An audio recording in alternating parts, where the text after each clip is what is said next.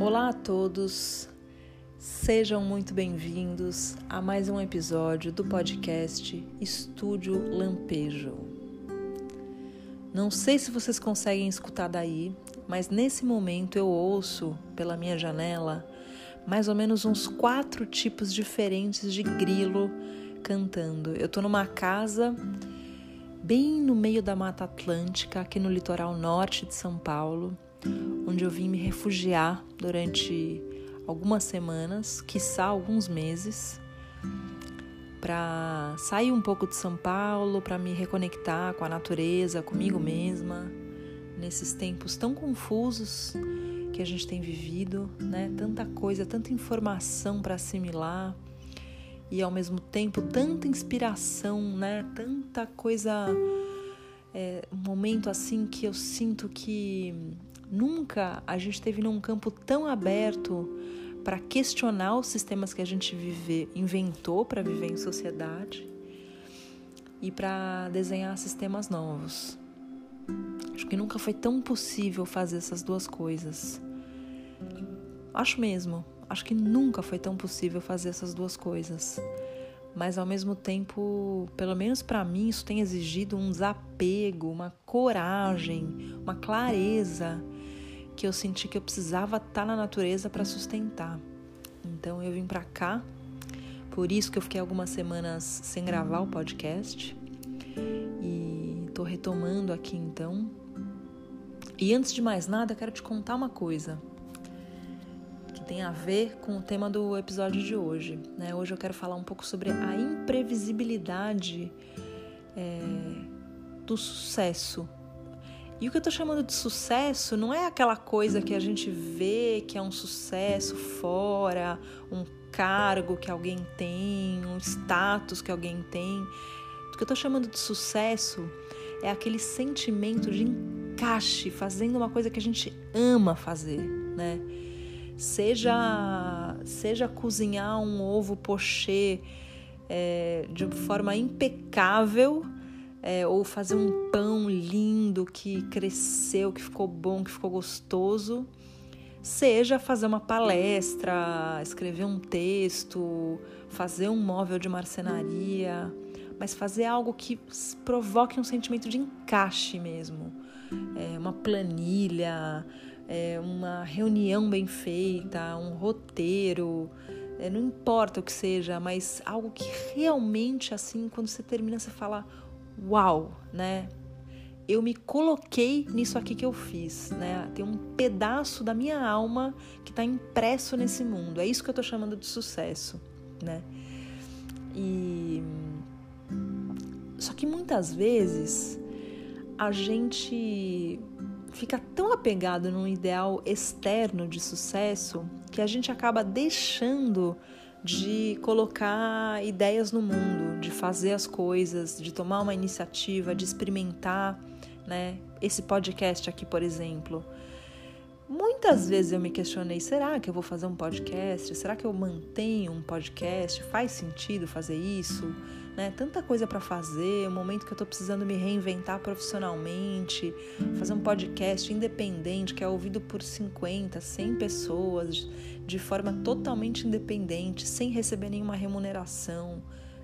Será que isso faz sentido, né?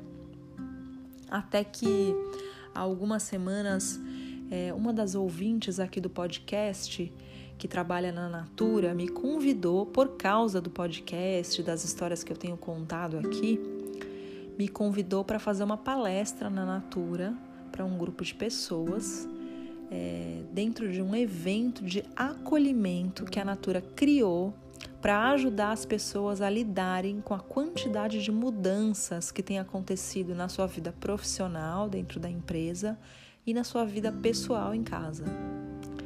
Então, primeiro, olha isso, né? Olha esse sinal de que o mundo está mudando, né? Uma empresa desse tamanho que cria um evento de acolhimento para ajudar as pessoas a lidarem com tantas transformações, né? E aí essa pessoa que trabalha na Natura, que é ouvinte aqui do podcast, me convidou para contar algumas das histórias que eu venho contando aqui e mostrar que a mudança muitas vezes pode ser algo positivo, interessante, bom, né? E, e aí isso acabou se transformando num trabalho remunerado, mas mais do que isso, né? Acabou se transformando numa oportunidade de colocar essas histórias a serviço de ajudar as pessoas, né? O, o evento já aconteceu e ele foi lindo, assim, né? As pessoas se emocionaram, gostaram de ouvir as minhas histórias, contaram algumas das suas histórias, das suas travessias. É, eu senti que todo mundo saiu desse evento um pouco mais leve, assim. E eu me senti muito bem sucedida, né? Tava lá fazendo uma palestra pelo Zoom da minha casa, conversando com mais ou menos umas 20 pessoas, e aquilo para mim foi uma experiência profunda de sucesso, né?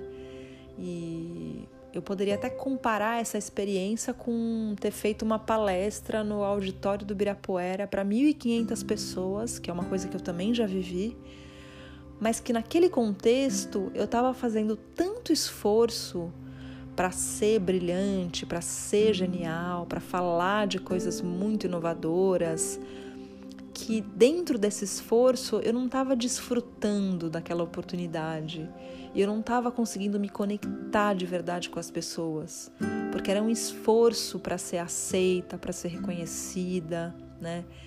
Então eu senti que essa experiência do Zoom foi muito mais um sucesso do que aquela do auditório do Ibirapuera. E eu não estou aqui querendo fazer uma apologia a falar para poucas pessoas, né? Eu poderia ter sido uma experiência de sucesso falar no auditório do Ibirapuera também mas o fato é que o sucesso, eu fui entendendo ao longo desses últimos tempos, tem muito mais a ver com um encaixe interno do que com um aplauso externo, né? Quando o aplauso é consequência desse encaixe, delícia. Mas quando ele só serve para suprir uma carência, é, isso vai virando um vício, que eu recebo um aplauso cobre durante um tempo esse buraco de carência, mas logo eu saio correndo querendo mais, né? E nunca fico satisfeita. É, e aí eu queria falar um pouco então sobre esse sucesso e a imprevisibilidade dele. Porque, de novo, né, eu não imaginava que gravar um podcast fosse me levar para essa oportunidade lá dentro da Natura. E aí, voltando para a história que eu venho contando ao longo dos últimos episódios, quando eu criei o meu projeto Cidades para Pessoas, né, que eu, contei aqui nos últimos episódios, foi um projeto com o qual eu viajei por 12 cidades, morando um mês em cada uma delas, tentando entender como melhorar a nossa vida em cidade, a nossa forma de organizar as cidades, de planejar as cidades, né? É, quando eu voltei dessa viagem, eu ainda não imaginava os campos de trabalho que isso poderia me abrir. Então, primeiro eu comecei a fazer palestras em muitos lugares do Brasil, em pequenas cidades, em cidades médias, e cada evento que eu participava eu fazia mais contatos que me indicavam para outras cidades, até que teve um momento em que é, o diretor de uma grande corporação no Brasil chamada CEBIC, que é a Câmara Brasileira da Indústria da Construção, é como se fosse o órgão regulador federal do mercado imobiliário. Ele me ouviu falar e me convidaram para integrar um, proje um projeto que era um projeto itinerante por cidades pequenas e médias do Brasil, que tinha como objetivo pensar novas formas de fazer essas cidades crescerem de um jeito sustentável, não só ambientalmente sustentável, mas socialmente, culturalmente, financeiramente é, sustentável, de um jeito que crescesse sem desigualdade, sem um impacto ambiental danoso, né? É, e ativando as vocações que essas cidades já tinham. Então eles me chamaram, como eu tinha esse conhecimento, né, do urbanismo, é, eles me chamaram para integrar o projeto. Ainda não sabiam muito bem como que eu poderia fazer isso, até que a gente desenhou uma atuação para mim no projeto, que foi uma das coisas mais legais que eu já fiz, né? Que foi me tornar uma leitora e uma organizadora das vocações dessas cidades. Então imaginem isso, né? Eu ia para a cidade, né? Vou dar um exemplo aqui. Uma dessas cidades foi Goiânia. Então eu fui para Goiânia, eu fiquei uma semana caminhando pela cidade, ouvindo as pessoas, né, os artistas, os urbanistas, os comerciantes, os moradores de rua, os políticos, os empresários e andando pela cidade mesmo, pedalando pela cidade, ouvindo um pouco da alma da cidade, né? Da aura da cidade, assim, entendendo, meu, essa cidade aqui tem vocação para para ser uma cidade que é um polo cultural, que é um centro de, de é, mostras de cinema. Esse galpão velho pode se tornar um grande centro cultural. Eu fui olhando assim para os recursos que a cidade tinha e que muitas vezes estavam invisíveis para a própria cidade. Sabe quando você anda por uma cidade assim e às vezes tem um, um coreto que está abandonado? Mas aí você que está de fora, que olha para aquele coreto abandonado, fala: cara, isso aqui é lindo, né? Isso aqui poderia ser um, um super espaço de convivência, poderia estar tá ativado, ter uma iluminação bacana, ter bancos gostosos para as pessoas sentarem. É, era, era isso que eu fazia, esse era o meu trabalho, né? Eu fui aprendendo que assim como as pessoas têm vocações, assim como muitas vezes a gente olha para uma pessoa e aqui numa analogia com o coreto, a pessoa às vezes tem o talento de escrever, ou é muito boa em fazer trabalhos manuais, né? Ou é um excelente organizador de planilhas, né? Mas você vê que são talentos meio abandonados, assim, que nem o coreto da praça, um talento abandonado da pessoa.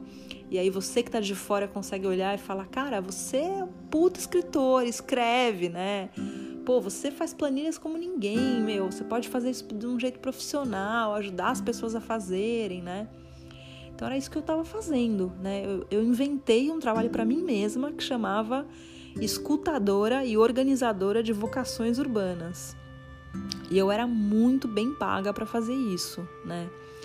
E eu tô falando isso aqui abertamente porque também a gente fica com essa impressão, né, de que tudo bem, eu até posso inventar um trabalho para mim, mas ser bem remunerada é difícil, né? Ou, ou também às vezes tem um preconceito. Ixi, questão de dinheiro é tão profundo que eu nem dou conta de abrir esse tema aqui.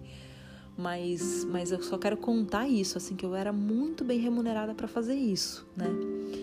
E aí, com isso, eu viajei para mais de 15 cidades, pequenas e médias do Brasil, conheci diferentes regiões do Brasil. Foi um trabalho que, nossa, me expandiu muito, assim, né? Me ajudou muito a entender como aquela pesquisa que eu tinha feito lá na Europa, nos Estados Unidos, é, podia dialogar com o Brasil, né? Podia estar a serviço do Brasil, né? Dos problemas reais do meu país, assim, né? E não imaginava que, que o, essa viagem poderia me levar a fazer um projeto desses.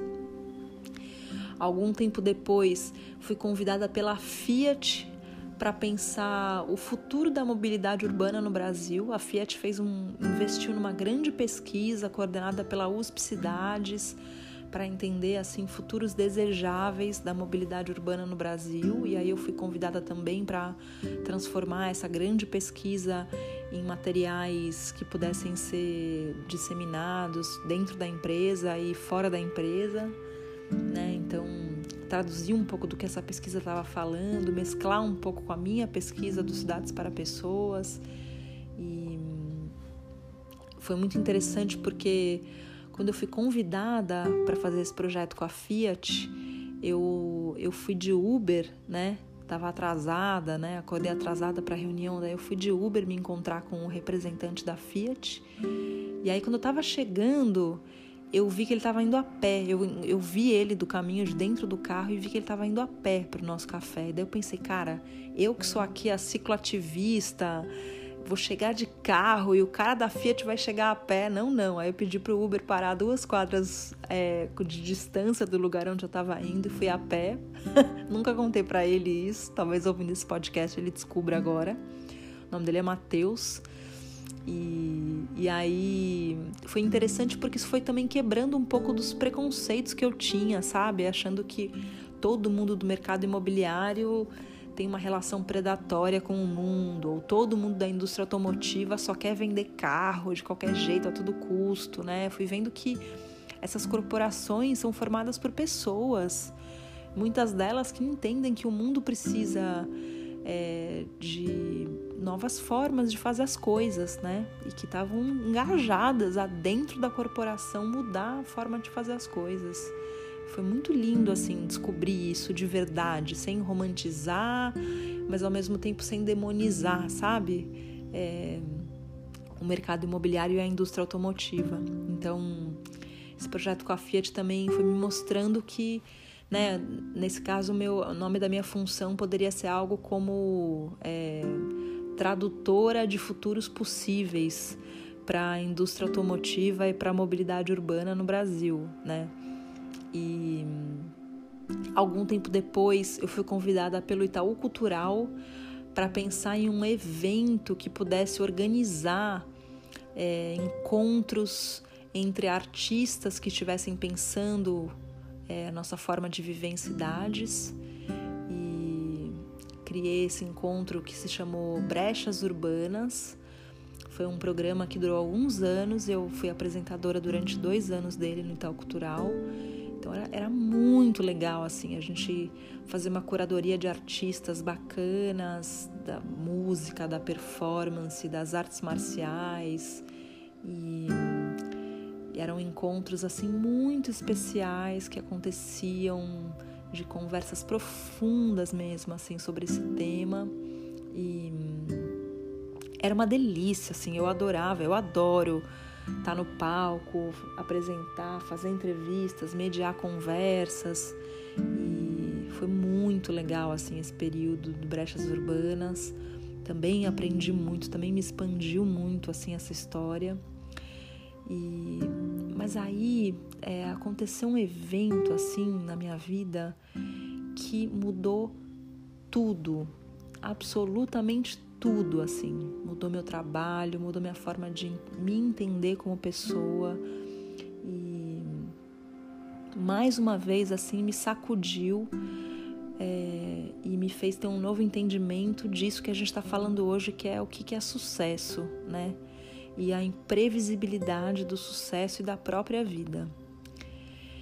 Esse evento que mudou tudo começou numa tarde é, nublada dentro do Hospital 9 de Julho, quando um médico que tinha acabado de fazer uma cirurgia na minha mãe me disse: Sua mãe está com câncer terminal e ela tem poucos meses de vida. E depois dele me dizer aquilo, a minha vida começou lentamente a passar por uma grande transformação. E é sobre isso que eu vou te falar no próximo episódio.